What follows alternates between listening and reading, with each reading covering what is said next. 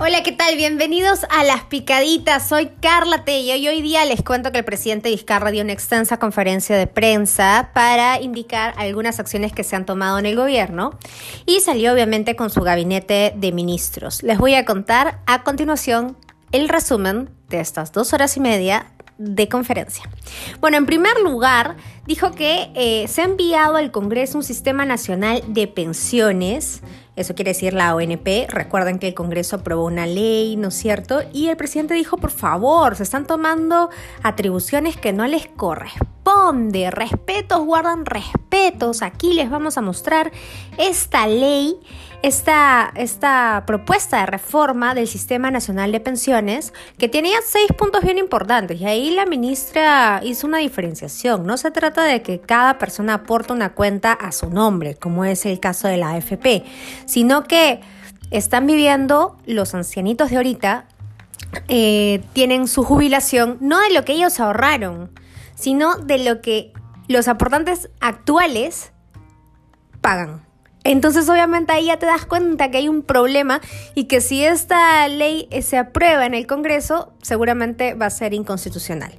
Pero todo esto ha dicho, miren, nosotros no nos vamos a oponer a eso así nomás, aquí está la ley que indica, por ejemplo, que si tú tienes 10 años, porque antes era, si tú tenías 20 años podías acceder a una jubilación. Ahora es a partir de los 10 años, con una jubilación de 250 soles. hay un montón de cosas, por ejemplo, ahora sí va a poder existir la jubilación anticipada.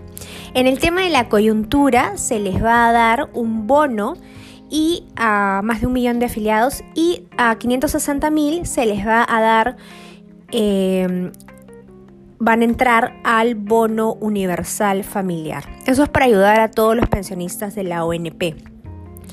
Pero más allá, la propuesta del gobierno en verdad se ve bien interesante porque se necesitaba desde hace tiempo cambiar la ONP. Como muchos economistas decían, es un moribundo, ¿no es cierto?, al que no le podemos sacar más sangre. Bueno, en el picadita número 2 te cuento que el presidente se refirió a Tomás Restobar el día de ayer. Hubo realmente un debate fuerte en redes sociales porque la gente piensa y mezcla papas con camotes, ¿no? Dice, bueno, entonces si lo hizo mal la policía, seguramente quieren que los delincuentes vivan. No se trata de eso, se trata de salvaguardar la vida de todos, no solamente tu vida o la vida de los delincuentes, sino la vida de los policías. Entonces, si los policías se exponen a asfixiarse en una escalera estrecha, obviamente hay un procedimiento ahí que no está bien. Entonces, los policías sí tienen que intervenir, sí tienen que agarrar a esta gente que prácticamente no hace caso, que está perjudicándonos a los demás. Sí, sí tiene que intervenir, pero con los procedimientos adecuados. Y eso mismo lo dijo el día de hoy el presidente de la República, es que hay que tener criterio para darse cuenta de eso. El ministro del Interior se disculpó diciendo que la información que le habían dado en un momento era falsa. La puerta estuvo cerrada, tal cual se vieron en las imágenes. Ese defensor del día de ayer que estaba prácticamente jalándose de los pelos diciendo que la puerta estaba abierta cuando las imágenes daban cuenta de que estaba cerrada, obviamente estaba totalmente equivocado y ya lo dijo el día de hoy el presidente de la República. Investigación severa hacia el caso de Tomás Restobar. El ministro en esos momentos está compareciendo ante el Congreso. En la picadita número 3 te cuento que el presidente también habló acerca de la campaña comunicacional. ¿Qué fue lo que dijo el presidente?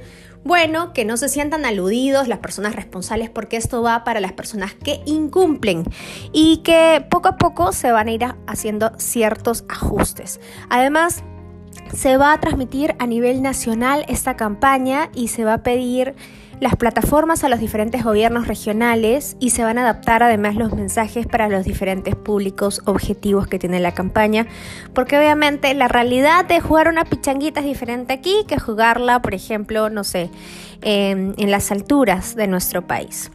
Bueno, la picadita número 4, te cuento que le hicieron la pregunta de por qué eh, Vicente Ceballos es embajador ante la OEA, representando al Perú, y lo que dijo el presidente Vizcarra es que él consideraba que era un hombre apto, que tenía todas las cualidades, que no solamente ha sido eh, presidente del Consejo de Ministros, sino también ha sido ministro de Justicia, también ha sido congresista y ha participado en la eh, Comisión de Relaciones Exteriores y que eso lo faculta porque es un demócrata a carta cabal y en estas elecciones se necesitaba un perfil como el de Vicente Ceballos.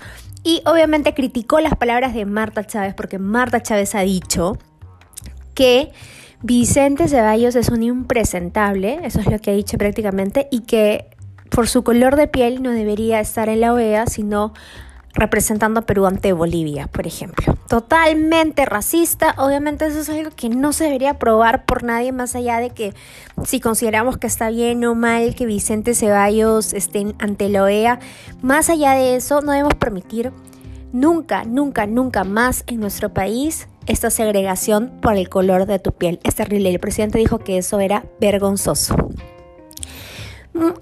Una muy chiquitita ya para terminar, porque ya estamos en la picadita número 5. El presidente ha dicho que ya estamos en la fase final y esta se puede extender seis meses hasta que salga la vacuna o un año hasta que salga la vacuna. Así que por favor no bajes la guardia porque eso todavía está complicado y también se aprovechó para firmar la ley para el tratamiento de cáncer para niños, niñas y adolescentes. Esta fue resumen, espero que te haya servido. Si tienes algún dato más, déjalo en los comentarios. Que tengas un excelente día. Chao.